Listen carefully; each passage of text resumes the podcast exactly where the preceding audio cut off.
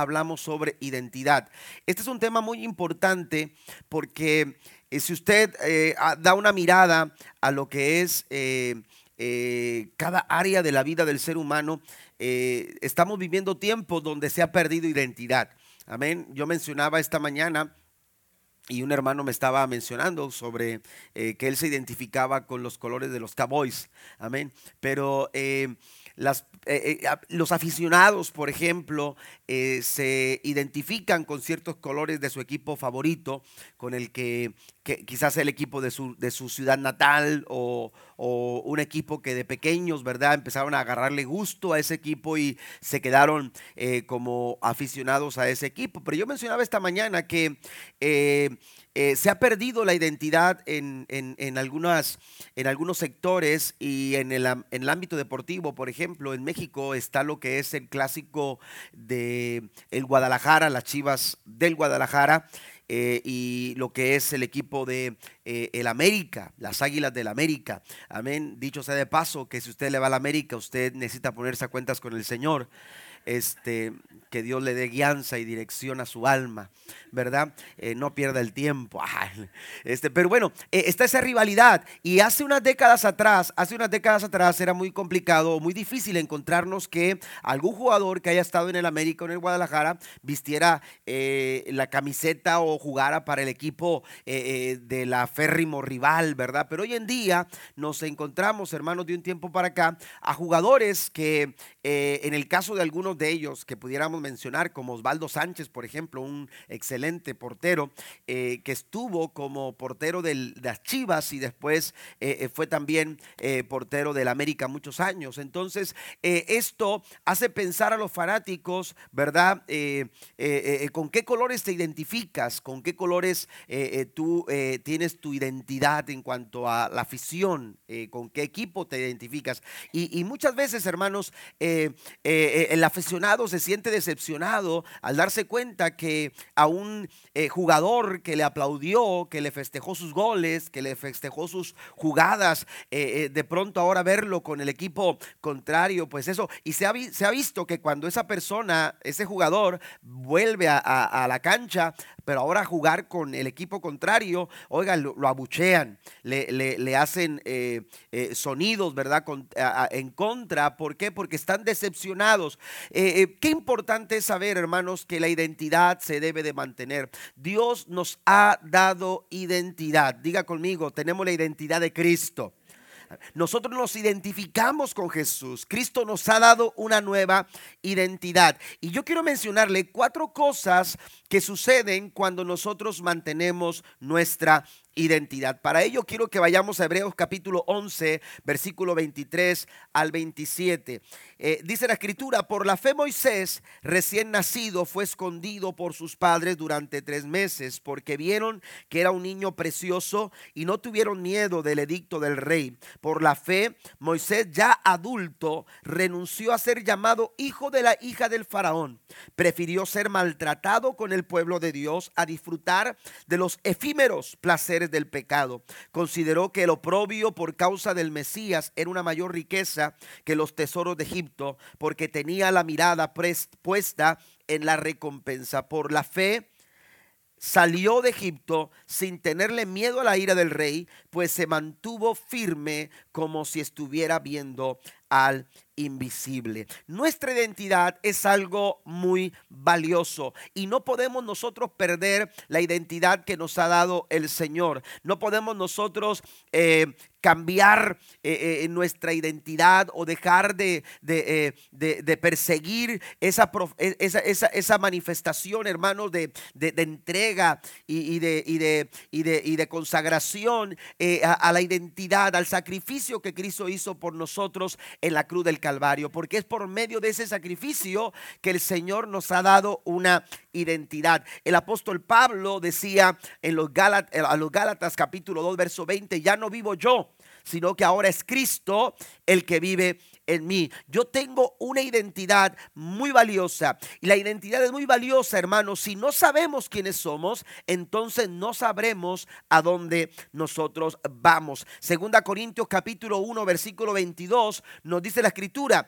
Y nos identificó, note ahí, la palabra que utiliza la nueva traducción viviente dice, y nos identificó como suyos al poner al Espíritu Santo en nuestro corazón. Dios nos identifica a nosotros. Dios dice, este es mi hijo, este es mi hija, este es mi pueblo, esta es mi iglesia. Nosotros tenemos una identidad y aunque algunos sectores de la vida, eh, eh, en el ámbito político, en el ámbito económico, en el ámbito deportivo y en otras áreas, hermanos, eh, en donde se ha perdido la identidad, aleluya, de una marca, se ha perdido la identidad de, de los valores en nuestra sociedad. La iglesia no puede perder la identidad que Cristo nos ha dado. ¿Cuánto le dan un aplauso al Señor? Estamos, aleluya, eh, eh, con ese desafío diario de mantener esa identidad en nuestra familia, en nuestra vida personal, en nuestra vida, eh, aleluya, donde quiera que desarrollemos, en donde quiera que estemos, nosotros tenemos que dar a conocer a Jesús, porque Él es, aleluya, con Él nos identificamos. Dice el apóstol, el apóstol Pablo escribiendo a los Corintios y nos identificó como suyos. Amén. El Señor dice, estos son míos. Yo pagué el precio. Yo pagué, aleluya, el monto por la redención de ellos. Por eso el Señor dice, son míos. Dice que puso en nosotros el Espíritu Santo. El Espíritu Santo, amados hermanos, se nos fue dado por garantía. ¿De qué? De las promesas del Señor. Mire lo que dice la Escritura. Al Espíritu Santo en nuestro corazón como anticipo que garantiza todo lo que Él nos prometió. Ahí está conmigo. Amén. Dios nos ha prometido muchas cosas y el Señor dijo, les voy a dar mi espíritu como una garantía de que lo que yo prometo, yo lo cumplo, dice el Señor. Aleluya, nos identificamos con, el Señor, nos identificamos con Cristo. Moisés fue el hombre más, el líder más grande en la historia, aleluya, del pueblo de Israel. Él fue quien puso fin, o Dios a través de Moisés puso fin, aleluya, a 400 años de esclavitud. Moisés, aleluya, recibió una encomienda de parte de Dios para desarrollar, hermanos, aleluya, una misión. Y el Señor le dijo, quiero que vayas a el faraón y le digas que suelte a mi pueblo, que lo deje libre. Y no fue algo fácil. Sin embargo, aleluya, antes de ir con el faraón, Moisés tuvo que descubrir su verdadera identidad. Y hay cuatro cosas que suceden cuando nosotros, aleluya, descubrimos nuestra verdadera identidad. Cuatro cosas que leemos en Hebreos capítulo 11, versículo 23 en adelante. Número uno, cuando usted cuando usted eh, vive la identidad en Cristo, usted demuestra madurez. Ponga la palabra madurez. Es una señal de madurez. Es una señal de que usted ha crecido. Es una señal de que usted va madurando. ¿Se acuerda cuando éramos niños y deseábamos, aleluya, que, que ya no nos vieran como niños? Hay una etapa donde los niños luchan con eso, ¿no? Eh, eh, no y ya no me digas niño y, no, no, les gusta que le agarren uno la cabeza porque eso les, les hace ver como que son pequeñitos, ¿verdad? Y, y ellos dicen, no, no, no, no. Y, este, se quieren ver como grandes. Y oye, hay que decir, yo no sé ustedes, pero yo recuerdo que cortábamos, eh, algunos hermanos míos y yo cortábamos unos hacíamos unos cartones y encontrábamos, si nos conseguíamos una cartera que había quedado ahí vieja de papá o algo, y este, una cartera y, y, recortábamos una foto y le poníamos nuestra foto y nuestro nombre, y luego nos preguntaban quiénes éramos y ahí estaba mi identificación. Porque no podíamos conseguir una, ¿por qué? Porque éramos niños. Porque un niño no puede portar una, una credencial como esa. Amén. Tiene que esperar a cierta edad para entonces ir a la oficina y tramitar eh, eh, eh, esa, esa, hacer todos los trámites para entonces tener su propia identificación. Amén. Y entonces a cierta edad se le podía, se nos puede dar una identificación como esa. Amén. Pero deseábamos ser grandes, deseábamos hacernos, sentirnos mayores de lo, que, de lo que realmente éramos. Pues sabe usted, cuando usted descubre su identidad, cuando usted vive la identidad, cuando usted mantiene la identidad en Cristo, usted lo que está haciendo es desarrollando madurez, es mostrando, aleluya, que usted ha madurado, porque una persona con identidad es una señal de madurez madurez. El conocer mi verdadera identidad, hermano, demuestra que yo he crecido espiritual, espiritualmente. Moisés se preguntó lo que todos nos preguntamos en determinado momento. Aleluya, ¿quién soy? ¿Se acuerda usted cuando Dios lo lleva? Aleluya, aquel momento tan maravilloso en aquella cima del monte cuando Dios se revela a él. Y entonces Dios le dice, mira Moisés, tengo, aleluya, algo que hacer con mi pueblo, pero necesito que tú, aleluya, estés listo porque tú vas a ser mi instrumento. Y cuando, cuando Moisés escucha todo lo que tiene que ver con la comisión que Dios le estaba revelando, la Biblia dice que en ese momento Moisés se preguntó, ¿yo? ¿Yo? ¿Quién soy yo?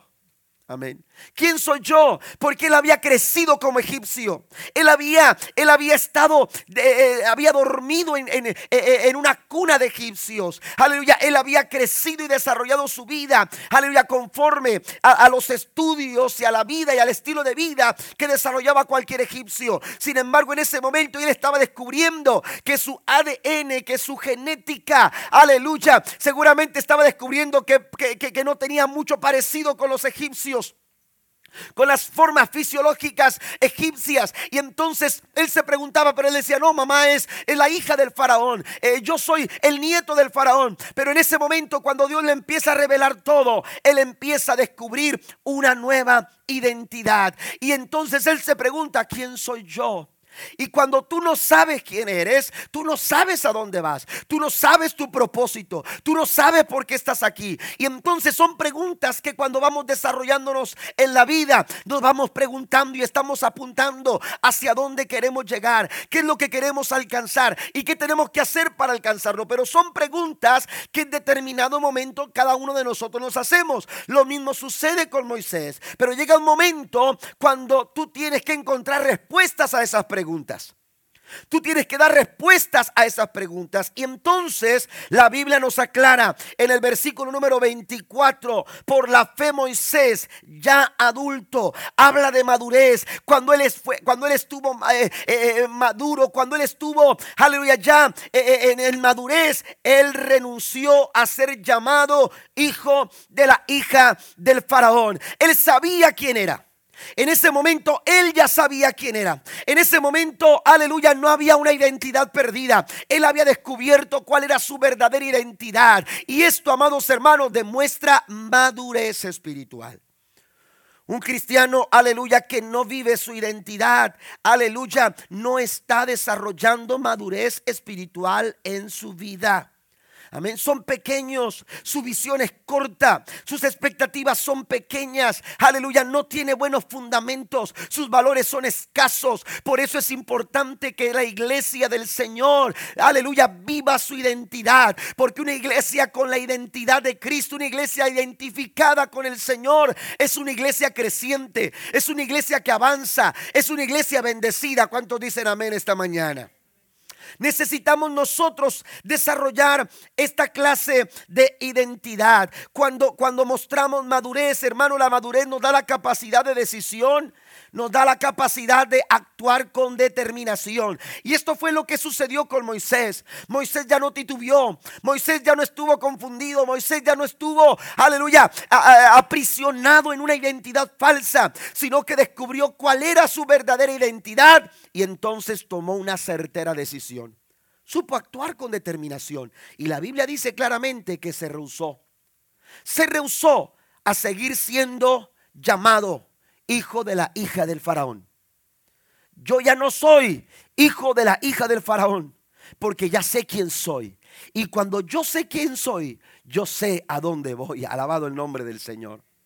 Qué importante, qué valiosa es nuestra identidad. Cuando él creció, él rehusó vivir una mentira. Él comenzó a caminar, aleluya, con una verdadera identidad. Aleluya, él se relaciona con Dios, porque esto es lo que sucede. Cuando tú te relacionas con el Señor, cuando tú, aleluya, empiezas a tener acercamiento a Dios, hermano, la mejor forma de comprendernos a nosotros mismos de entendernos a nosotros mismos, de saber, aleluya, el rumbo que tiene que tomar nuestra vida es cuando nos acercamos al Señor. Y cuando usted se acerca al Señor, usted puede comprender claramente el por qué el Señor le ha creado, el por qué el Señor, aleluya, eh, por qué estamos en ciertas circunstancias, pasando por ciertos procesos, pasando por, por, ciertas etapas de nuestra vida. Quizás, aleluya, eh, eh, nos preguntamos tantas cosas, pero cuando tú te acercas al Señor,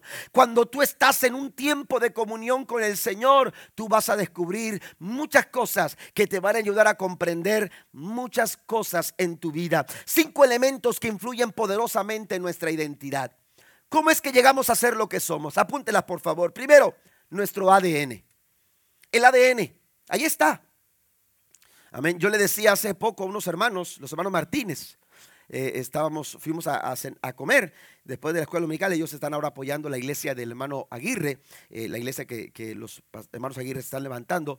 Eh, y entonces estábamos ahí platicando con la familia y decía yo acerca de uno de sus nietos, le decía, mire, Josiah, ustedes conocen a Josiah, Josiah tiene que 8 o 9 años, más o menos. Le, dijo, le dije, Josiah se parece mucho a su papá, pero tiene todas las formas del abuelo. Y camina como su abuelo. Amén. Y, usted lo mira, hermano, o sea, a mí se me, me, recuerda mucho al hermano Martínez, hermano Locadio. Y, este, y, y ¿por qué? porque de alguna manera, hermanos, el ADN se presenta. Amén. Y, salen rasgos y formas y maneras. Y, es que lo traemos en el, en el ADN. Entonces hay cosas que, que, van, que van influyendo en nuestra identidad. Y, una de esas cosas es nuestro ADN. Segundo, las relaciones. Amén. ¿Con quién te relacionas? Hay un dicho que dice por ahí, dime con quién andas y te voy a decir quién eres. Amén. ¿Con qué gente usted se relaciona? Usted se junta, usted llega a este mundo y, su primera relación son sus padres. Amén. Y, y, esa es su primera relación. ¿Y qué pasa con los niños pequeños? Dicen, yo quiero ser como papá. Yo quiero ser como mamá, dicen las niñas. Amén. ¿Por qué? Porque es su primera relación. Amén. Y entonces, entre más nos relacionamos con las personas, más, hermano, nos vamos identificando con ciertos estilos, con ciertas formas, con ciertas eh, eh, eh, pláticas, con ciertas acciones, con ciertos pensamientos, con ciertas expectativas de vida. ¿Por qué? Porque las relaciones influyen en nuestra identidad. Por eso tenemos que tener cuidado con quien nos juntamos. Por eso tenemos que eh, eh, tener mucho cuidado con a quienes estamos escuchando, con quienes nos estamos relacionando. Si usted se relaciona con Cristo, usted se va a parecer más a Cristo, amén. Y usted se relaciona con el Señor y usted eh, empieza a desarrollar formas y maneras, aleluya, como las de nuestro Dios. Tengamos mucho cuidado con quienes nos relacionamos, porque terminamos ah, siendo influenciados por nuestras relaciones. También número tres, las circunstancias. Las circunstancias de la vida, las circunstancias, experiencias que, que vivimos también influyen, al igual que la conciencia, número cuatro. La conciencia también nos, nos eh, ayuda a desarrollar identidad. Y número cinco, las elecciones. Amén. Las decisiones que tomamos. Mire, usted y yo somos, somos ahora lo que decidimos ayer. Amén. Las decisiones que usted toma ahora lo forman. Lo que usted decida ahora, lo que usted decida en este momento, lo que usted decida mañana, esas decisiones le van dando forma a su vida.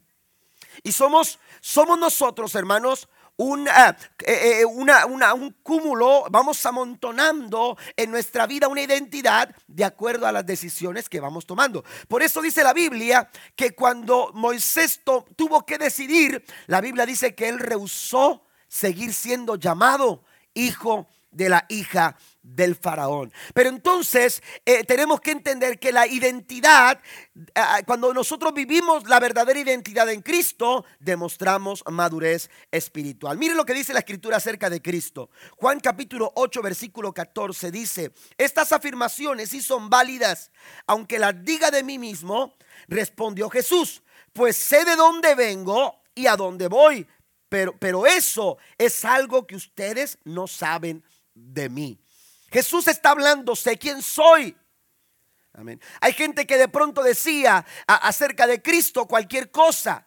decían es, es Juan el Bautista, es alguno de los profetas, eh, eh, mencionaban muchas cosas acerca de Jesús, lo que la gente pensaba acerca de Cristo. Dice, ustedes muchas cosas no saben de mí, pero yo sí sé quién soy. El Señor dice, yo sé quién soy, porque sé de dónde vengo y también sé a dónde voy. La identidad nos ayuda a madurar, de tal manera que vamos dando dando pasos importantes en nuestra vida. Vamos dando pasos, hermanos, que nos van dirigiendo hacia hacia donde nosotros queremos llegar. No importa el pasado, porque a veces eh, eh, vemos hacia el pasado y quedamos prisioneros del pasado y pensamos que porque nuestra vida no ha tenido eh, quizás las oportunidades que otros han tenido o porque nuestra vida no comenzó como comenzaron las otras personas. Yo quiero recordarle algo. La historia de Moisés comenzó en una canasta. La historia de Moisés comenzó en un cesto. Aleluya. Eh, en los peligros de un río. Aleluya. Que, eh, eh, los peligros, amados hermanos, que representaba navegar en un río, un recién nacido. Sin embargo, la vida de Moisés no terminó en una canasta. La vida de Moisés, aleluya, fue llevada a lo más alto. Gracias al favor y la misericordia y a los propósitos maravillosos del Señor. Y lo mismo puede pasar contigo. Den un aplauso al Rey de Reyes y Señor de Señores. Claro que sí. No importa cómo hayas comenzado. No importa cómo haya comenzado la historia de tu vida. Lo importante es que el Señor quiere que tú descubras quién eres ahora en Jesús. ¿Quién eres ahora en Cristo Jesús? A veces tenemos tantas inseguridades y, con inseguridad no podemos servir. Porque una persona insegura, amados hermanos, no puede servir como debe. ¿Por qué? Porque tiene miedos. Tiene miedo a lo que la gente piense, tiene miedo a lo que la gente diga, tiene miedo a lo que la gente eh, eh, de pronto eh, reaccione a nuestro servicio. Tenemos nosotros que tener la seguridad de quienes somos.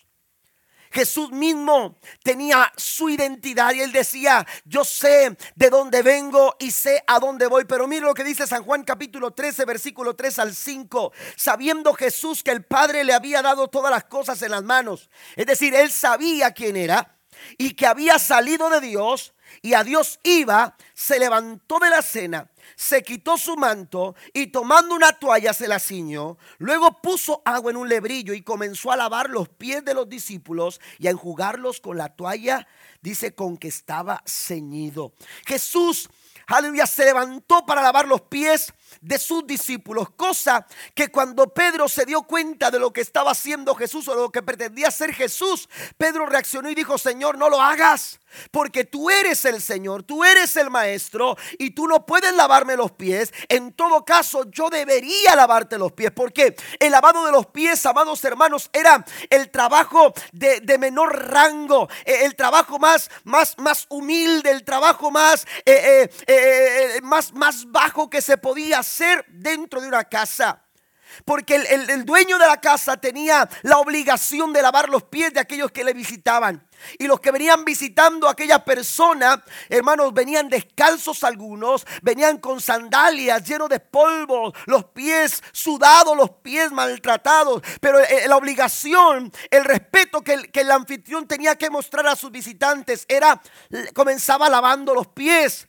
Pero eso no lo hacía el anfitrión. Él tomaba a su siervo, al siervo más de, de, más humilde rango, lo tomaba y le decía, lava los pies a los visitantes. Y entonces comenzaba el lavado de los pies. Pero en este caso, hermanos, era Jesús mismo, el maestro, el Señor de señores, quien se había dispuesto a lavar los pies. Jesús sabe quién es. Y a veces decimos, no, no, no, yo no puedo hacer eso porque es algo muy pequeño, porque es algo insignificante, porque eso es, oiga, Jesús mismo nos dio ejemplo de servicio a través de la seguridad. Yo sé quién soy. Yo no dejo de ser pastor porque levante un papel. Yo no dejo de ser el líder espiritual. Yo no dejo de ser, aleluya, lo que soy porque, porque haga un trabajo de lavar los pies. Jesús mismo entendió, eh, eh, mostró, perdón, aleluya, que él aún siendo quien era, él mismo servía con humildad porque había seguridad en el corazón. Yo sé quién soy, dice el Señor. Una persona segura es una persona que sirve con excelencia.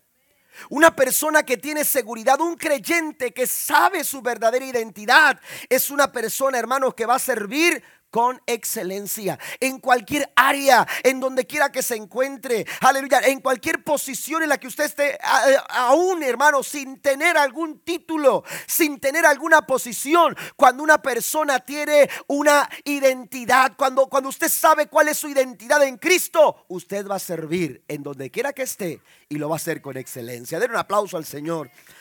Bendito sea su nombre para siempre, sabiendo quién es Él la Biblia dice que tomó aquella toalla y tomó aquel recipiente y comenzó a lavar los pies de sus discípulos. Número dos, define también mi responsabilidad.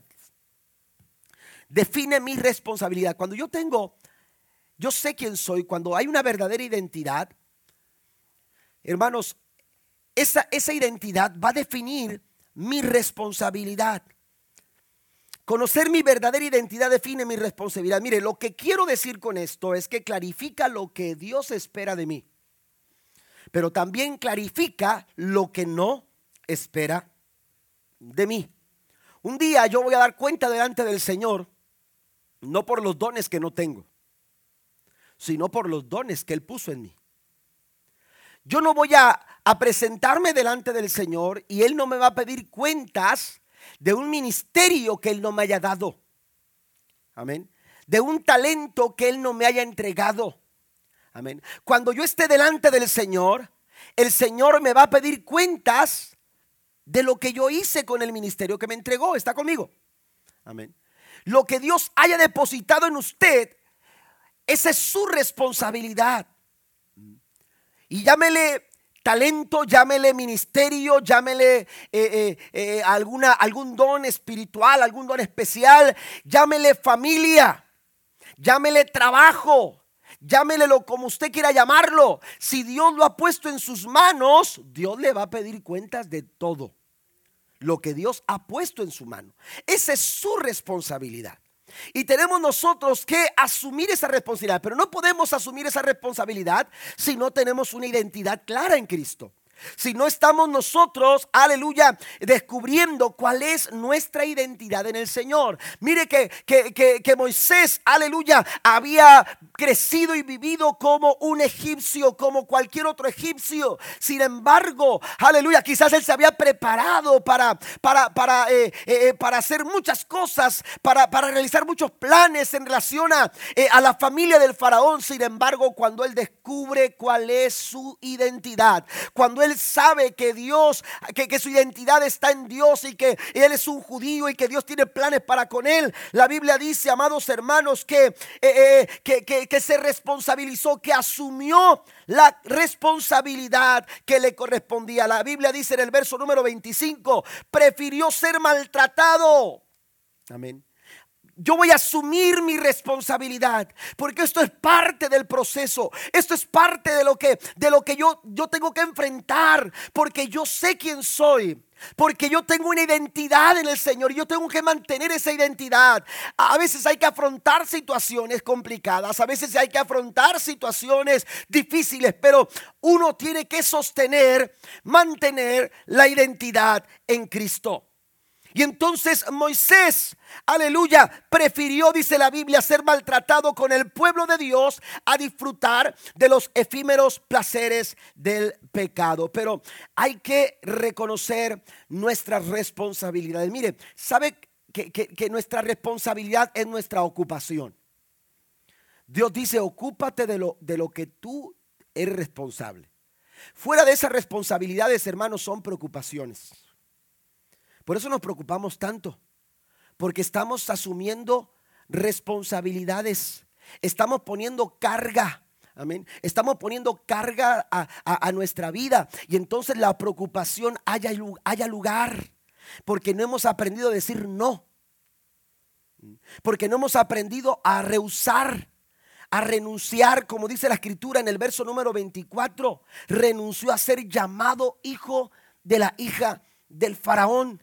Nosotros tenemos que aprender, aleluya, y eh, eh, eh, tenemos que entender que hay, que hay cargas, que hay situaciones que no son para nosotros, que no fueron diseñadas para nosotros. Y cuando algo, aleluya, cuando, cuando, cuando está fuera de nuestra responsabilidad, ya no es ocupación, ya es preocupación. No sé si me entiende lo que estoy diciendo. Pero estamos a veces preocupándonos una y otra vez porque estamos sumando a nuestras responsabilidades cosas a las que no hemos aprendido a decir no. Menciono una, el pecado. Estamos viviendo, el, pecado trae preocupación. Una persona que vive en pecado vive con ansiedad, vive, aleluya, con, con, un corazón, aleluya, eh, eh, eh, en conflicto porque está viviendo un, estado completamente lejos de lo que Dios espera, lejos de lo que Dios quiere, porque el hombre no fue creado para el pecado. El hombre no fue creado para pecar. Sin embargo, en la desobediencia, el hombre por practicar el pecado. Pero eso no agrada a Dios. La Biblia dice que hay de aquel que sabe hacer lo bueno y no lo hace. Le es pecado. La vida se complica por causa del pecado. Lo mencionamos hace alguna semana atrás cuando hablábamos eh, eh, en un tema que traíamos la semana pasada. Pero entonces nosotros, hermanos, tenemos que entender que el pecado, el decir no, el no saber decir no al pecado, lo que va a traer es preocupación a nuestra vida. Tenemos que aprender a decir no a todo tipo de pecado, soltar el pecado. La Biblia nos dice en Génesis capítulo 39, versículo número 9, dice, no hay otro mayor que yo en esta casa y ninguna cosa me ha reservado sino a ti, hablando José.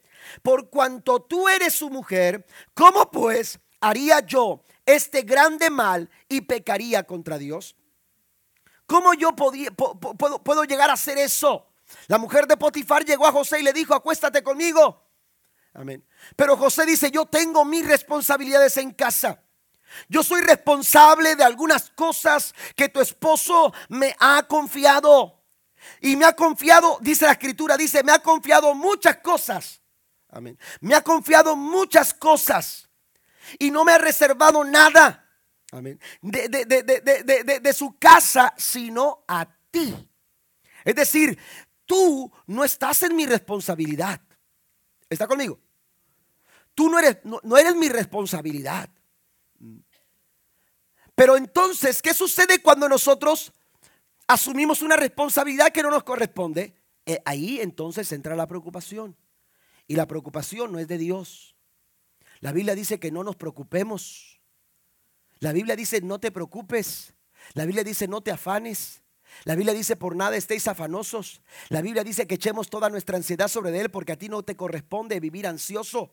Esa, eh, eh, la ansiedad no viene de Dios, la ansiedad viene del diablo. La depresión no es, de, no es de Dios. Dios no pone depresión en nuestra vida. Lo que sucede es que a veces nos estamos eh, llenando de tantas y tantas cosas, hermanos, queriendo vivir como, como, como, pretendiendo vivir de una manera que no podemos sustentar. Y esto trae preocupación, trae ansiedad, trae conflictos. Aleluya. y y todo ello es por causa de la desobediencia. Entonces tenemos nosotros que entender, aleluya, que Dios no quiere que estemos preocupados, porque usted y yo no fuimos diseñados para preocuparnos. Dios no nos, físicamente, amados hermanos, no fuimos diseñados para la preocupación. Y está comprobado médicamente que las preocupaciones, hermanos, aleluya, dan como resultado enfermedades físicas. Y hay personas que tienen problemas con eh, el sistema nervioso, problemas eh, cardiovasculares, problemas, aleluya, eh, eh, de muchas cosas, hermanos, por causa estomacales, por causa de la preocupación. Pero Dios no quiere eso para nosotros. Dios lo que quiere es que nosotros lo obedezcamos, es que nosotros vivamos conforme a Él, vivamos conforme a su palabra. Dice la escritura, en mi corazón he guardado tus dichos para no pecar contra ti. Pero tenemos que volver a nuestra identidad. Tenemos que mantener la identidad. E, e, el argumento de José, el argumento de José fue esta, como yo. Yo no puedo. Yo no puedo. Yo no puedo pecar. Y no porque no porque no, no tenga las herramientas para pecar. Soy hombre como cualquiera, pero yo soy un hijo de Dios. Esa es mi identidad. A lo mejor otros lo hacen. A lo mejor otros aprovechan el momento. A lo mejor otros se, eh, eh, eh, no dejan pasar la oportunidad, pero yo soy un hijo de Dios. Den un aplauso al Señor. Yo soy un hijo de Dios. Y entonces esa identidad ah, define mi responsabilidad. Usted y yo vamos a ser responsables delante del Señor. Y daremos cuenta. Daremos cuenta delante del Señor. Daremos cuenta de cada uno de nuestros actos. Tenemos que soltar el pecado. Tenemos que dejar de culpar a otros por la dirección de nuestra vida. A veces pensamos, aleluya, eh, eh, es que es que eh, el entorno el que vivo y, culpamos a todo mundo y culpamos las circunstancias y culpamos el gobierno y culpamos tantas cosas. yo, yo he hablado con padres acerca de la vida de algunos hijos y me dicen, no, pastor, mi hijo es bueno, pero sus amiguitos. Bueno, quizás los amiguitos no son los, los, mejores amigos, pero su hijo toma decisiones. Mm. Su hijo tiene que tomar la decisión de distanciarse de esas personas porque hasta que no lo haga, él va a seguir así. Pero el problema no es culpar a los demás, el problema es que no asumimos nuestra responsabilidad. Necesitamos eh, eh, mantener esta identidad en el Señor. ¿Para qué? Para que esta identidad defina nuestra responsabilidad. Y a veces también vivimos, hermanos, de los compromisos espirituales de otros. Tenemos que soltar eso y empezar a responsabilizarnos nosotros espiritualmente. Le menciono un caso. Amén. Había un joven que siempre me decía, ore por mí, pastor, ore por mí. Y lloraba por él. Y, oraba por él, y oraba por él. Y, yo lo miraba siempre con situaciones y siempre con dificultades y, nunca, nunca salía adelante y nunca salía adelante. Y me decía, pastores, que necesito que ore por mí, que ore por mí. Hasta que un día le dije, oye, ¿y tú oras por ti? Porque tú me pones a orar todo el tiempo, pero tú oras por ti. A veces queremos vivir bajo la responsabilidad espiritual de otros. Mi suegra mencionaba un caso cuando uno de sus hijos estaba muy enfermo. Dice que ella estaba orando y la iglesia oraba y, el pastor oraba y, este, y todos oraban por él y oraban por él y oraban por él y, ellas, ella dentro de su corazón decía, bueno, ¿por qué mi hijo no sana? ¿Por qué mi hijo no sana? Y que de repente, dice ella, quedó en silencio porque sabía que Dios quería hablar algo a su corazón y de repente escuchó la voz de Dios en lo profundo de su corazón que le dijo, he escuchado tu voz, he escuchado a tu esposo, he escuchado a la iglesia, pero no lo he escuchado a él. Todos han orado por su sanidad. Todos han orado por su milagro, pero no lo he podido escuchar a él. Y dice que mi suegra rápido abrió los ojos y le dijo, hijo, Dios me dijo esto. Me dijo que tu milagro no va a suceder hasta que tú no clames por tu milagro. ¿Y sabe qué hizo? Empezó a orar, Señor, sáname, sáname. Y en, ese momento, hermanos, mi, mi cuñado, que era un niño en ese tiempo, recibió su milagro. Tenemos que ser responsables. Tenemos que asumir nuestra responsabilidad. Pero no lo vamos a hacer si no tenemos una identidad clara. José supo quién era y actuó como debía. Moisés lo mismo. Reconoció su identidad ahora en el Señor. Y él dijo, ya no me pueden llamar hijo de la hija del faraón. Y entonces se resistió a las riquezas y a los placeres de Egipto y prefirió ser maltratado como el, con el pueblo del Señor. Número tres, vamos al punto número tres. Decide mis prioridades. Cuando yo tengo una identidad clara, cuando yo sé quién soy en Jesús, hermanos, aleluya, no solamente señal de madurez, no solamente define mi responsabilidad, sino que también yo puedo reconocer que es lo más importante. ¿Qué es lo más importante? Mire, tenemos un problema. Como seres humanos, tenemos un problema a veces de prioridad. No sabemos enfocarnos en lo que es importante y no sabemos ignorar aquellas cosas que no son importantes. Pero cuando tú sabes quién tú eres, amén, eso, esa identidad te va a ayudar a reconocer qué es lo más importante y qué no lo es. Una identidad clara va a definir qué es lo más importante en tu vida. Te va a ayudar a valorar y qué no valorar, qué priorizar y qué no priorizar. Te va a ayudar en qué cosas tú tienes que gastar tu tiempo que valga la pena y en qué cosas tú tienes que gastar tu dinero. Dice, alguien me dijo a mí en cierta ocasión, me dijo, me dijo, eh, eh, ¿quieres saber cuál es tu prioridad? Revisa tu chequera. Revisa tu chequera. Y empieza a ver qué es, en qué gastas tu dinero. Porque la Biblia dice que donde está tu tesoro, ahí está tu corazón. Y si en esa chequera, si en esa chequera se, se, ve restaurante, eh, no sé cada cuándo, pero ahí está, restaurante, restaurante. Entonces quiere decir que la prioridad es la comida. Si, en esa, si en esa chequera aparecen, este, ah, eh, eh, no sé, notas o, la copia, ¿verdad? Del cheque dice Auroson, O'Reilly, Pet Boys, ¿qué otra compañía? Advance. O, ¿cómo se dice también el, el donde deshuesan los carros? Este, donde venden partes de carros. No, pero de esos que están así ya viejitos. Jonques, Jonques. Si vienen nombres de Jonques, All America y no sé qué. Eh, eso quiere decir que su prioridad es su carro. Amén. Pero a veces, hermanos, tenemos, tenemos valores equivocados. Y a veces en nuestro orden de prioridad están cosas que realmente no valen la pena. Vivimos en una sociedad donde los valores se han perdido. Donde a lo bueno dicen malo y a lo malo dicen bueno. ¿Está conmigo?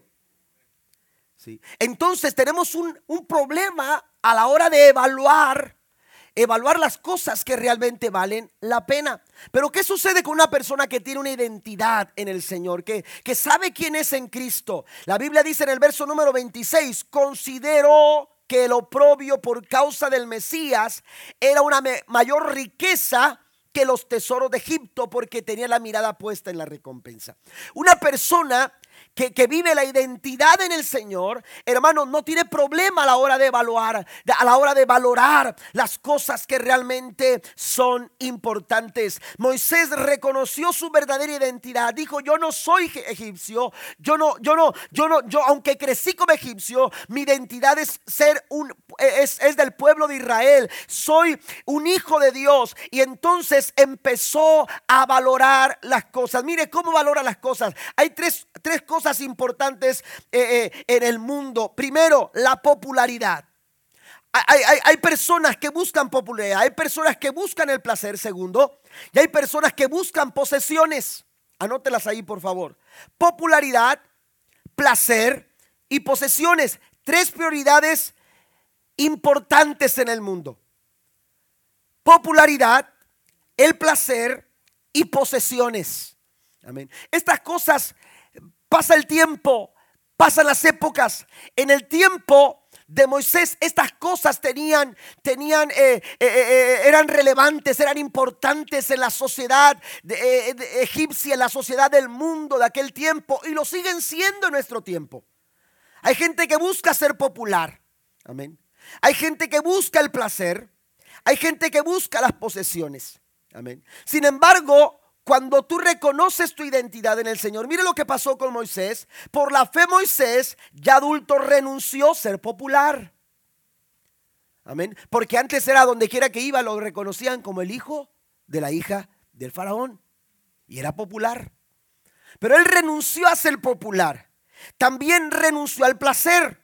¿Por qué? Porque dice la escritura que, que prefirió ser maltratado con el pueblo de Dios a disfrutar de los efímeros placeres del pecado. Y tercero, también renunció a las posesiones porque consideró eh, que lo propio por causa del Mesías era una mayor riqueza.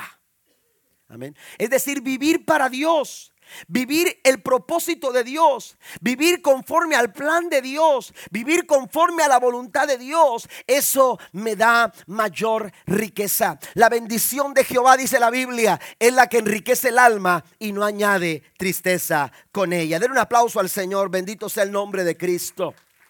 Entonces, en orden de prioridades, en orden de importancia, el mundo valora la popularidad, el placer y las posiciones como algo, algo de suma importancia. Pero alguien que conoce su identidad en Cristo tiene otro orden de valores.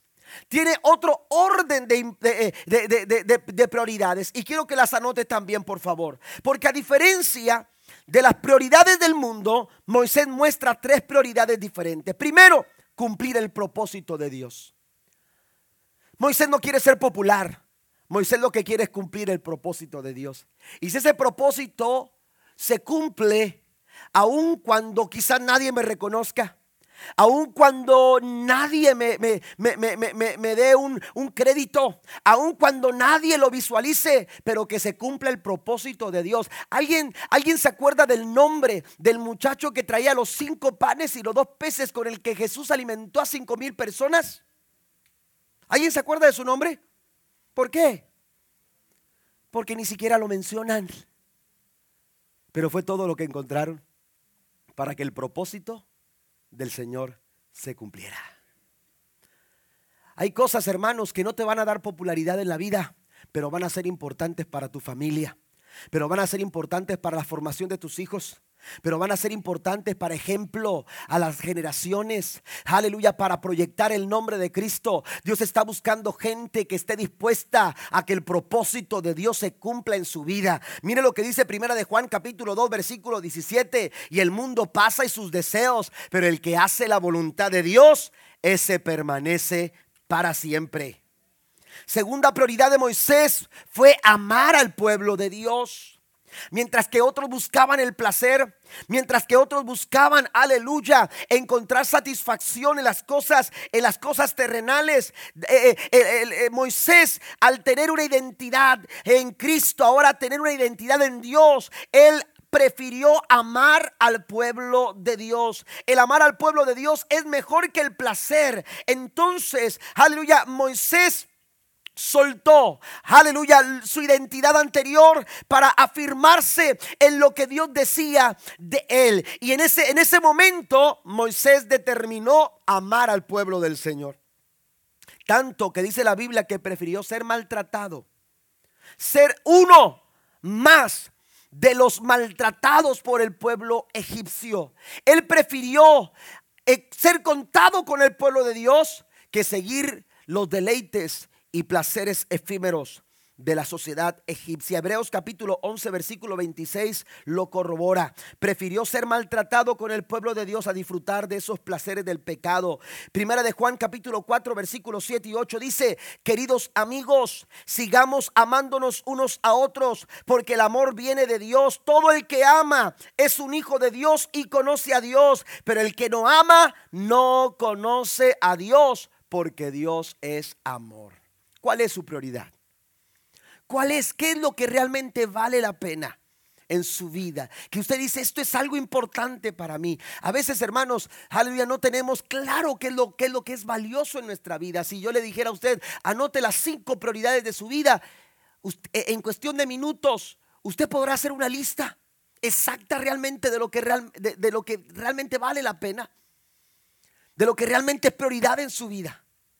Pero aquí Moisés nos, nos, muestra que el cumplir el propósito de Dios, que amar al pueblo del Señor, eran de suma importancia ahora que él sabía cuál era su identidad. Y número tres, la tercera prioridad, tener la paz de Dios.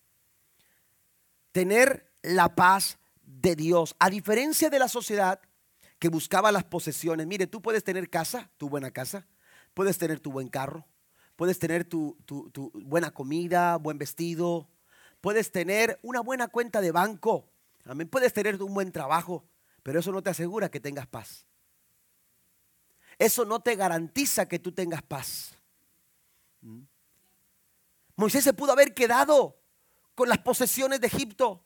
Se pudo haber quedado con lo que eh, los egipcios le ofrecían, lo que ser hijo de la hija del faraón representaba.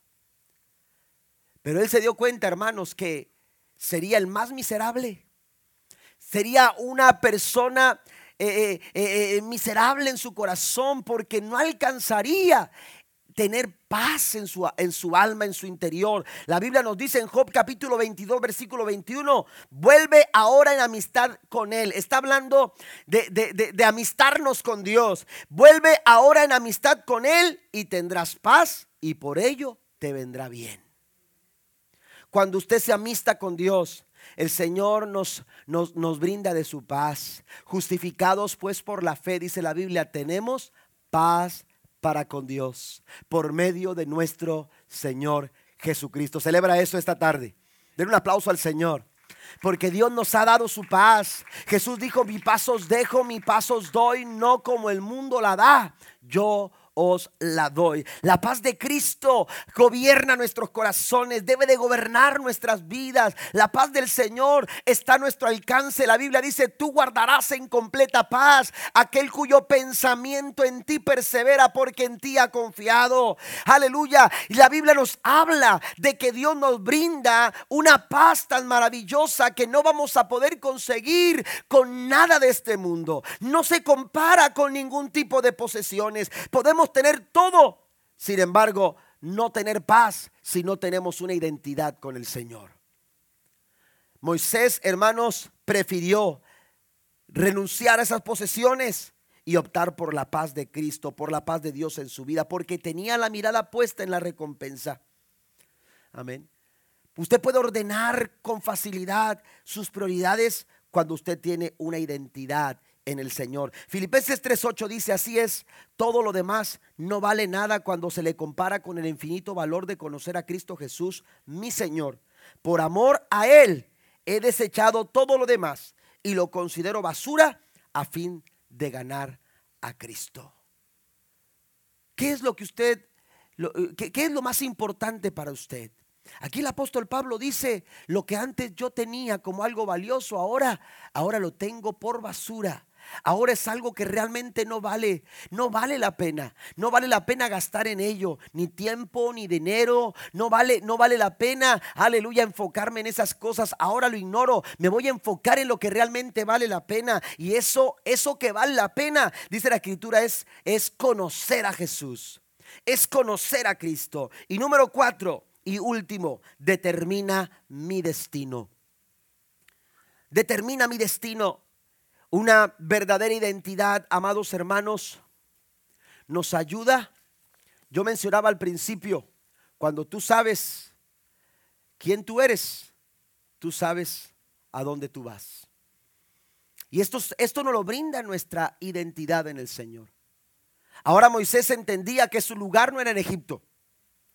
Ahora Moisés entendía que su lugar no era en Egipto.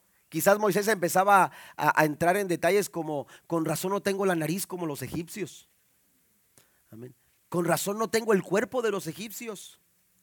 Mi, mi color de piel no es como la de los egipcios. A lo mejor Moisés empezaba a entrar en ese tipo de situaciones en su vida porque se daba cuenta que su diseño, que su forma, que su complexión, aún física, era completamente distinta a la de los egipcios. Y es que Dios nos ha diseñado con un propósito. Cuando nosotros, aleluya, reconocemos nuestra identidad, entendemos algo, que Dios tiene un plan bien trazado para nuestra vida. Ahora, para que ese plan se cumpla, a veces tenemos que pasar por situaciones por procesos que Dios permite que pasemos para poder nosotros ser preparados, para poder nosotros, aleluya, ser, eh, eh, eh, ser moldeados de acuerdo a lo que Dios quiere hacer con nosotros y a través de nosotros. Y Moisés tuvo que pasar ese proceso.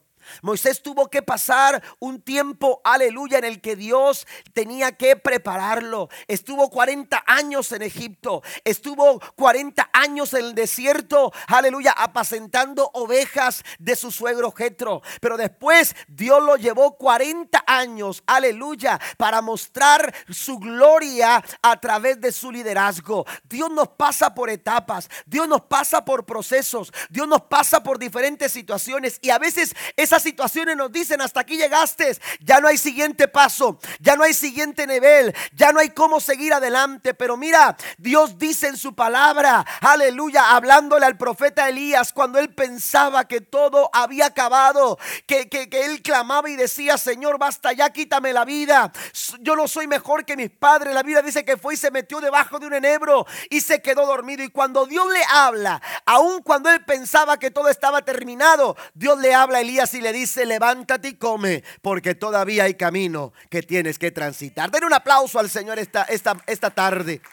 Hay camino por delante. Hay un camino que Dios ha diseñado para que tú andes. Pero tú tienes que reconocer y mantener lo que eres ahora en Cristo, en Cristo Jesús.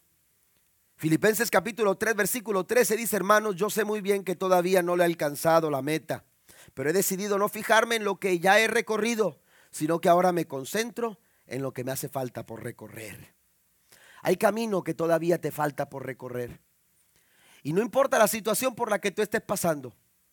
Puede ser una situación muy complicada en tu vida, pero el Señor te dice, recuerda quién tú eres. Recuerda quién tú eres. Tú tienes que reconocer, yo soy un hijo de Dios. ¿Se acuerda el hijo pródigo? Falló, cometió faltas, cometió muchos errores, pero se acordó, yo soy hijo de un padre. Y no de cualquier padre, porque mi padre tiene mucha gente en casa, que está en mejor condición que en la que yo estoy ahora. Y la Biblia dice, me voy a levantar y voy a ir a mi padre y le voy a decir, Padre, he pecado contra el cielo y contra ti, ya no soy digno de ser llamado tu hijo.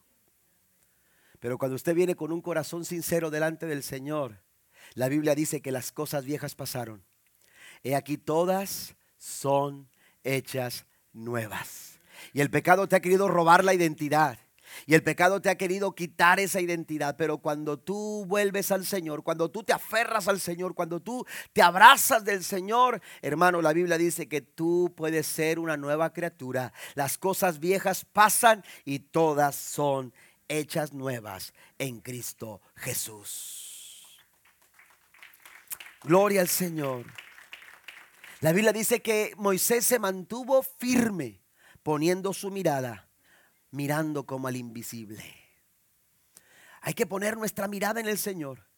Hay que mirar, hay que poner nuestra mirada en el eterno, porque cuando tú tienes una verdadera identidad en Cristo, tú sabes hasta dónde el Señor te puede llevar.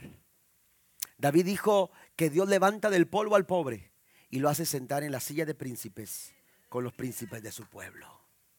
Yo quiero que se ponga de pie en el nombre del Señor en esta en esta tarde.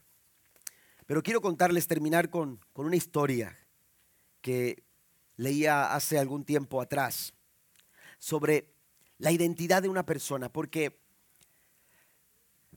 este hombre era un hombre muy reconocido en el siglo número 19. Y cuando, cuando él viajaba, pues él tenía que cargar su pasaporte. Llegó a cierto lugar, estuvo cierto tiempo y en eso de andar de aquí para allá, cuando él estaba listando todo para regresar, de repente perdió el pasaporte. Y cuando ya estaba en la, en la, frontera, hermanos, para cruzar la frontera, aquel hombre, hermanos, se acercó un guardia y le dijo, le dijo, eh, ¿sabes qué? Tengo un problema. Yo soy eh, Pablo Gustavo Dore y el hombre se le quedó viendo y dijo, sí, yo soy Pablo Gustavo Dore, pero, pero no traigo mi pasaporte. No hay forma en que te lo pueda comprobar. Y dijo, Señor, yo no puedo, yo no puedo darle lugar a usted porque yo no sé si realmente usted es Pablo Gustavo Dore. Y dijo, sí, yo soy, yo soy el ilustrador, el pintor que ilustra.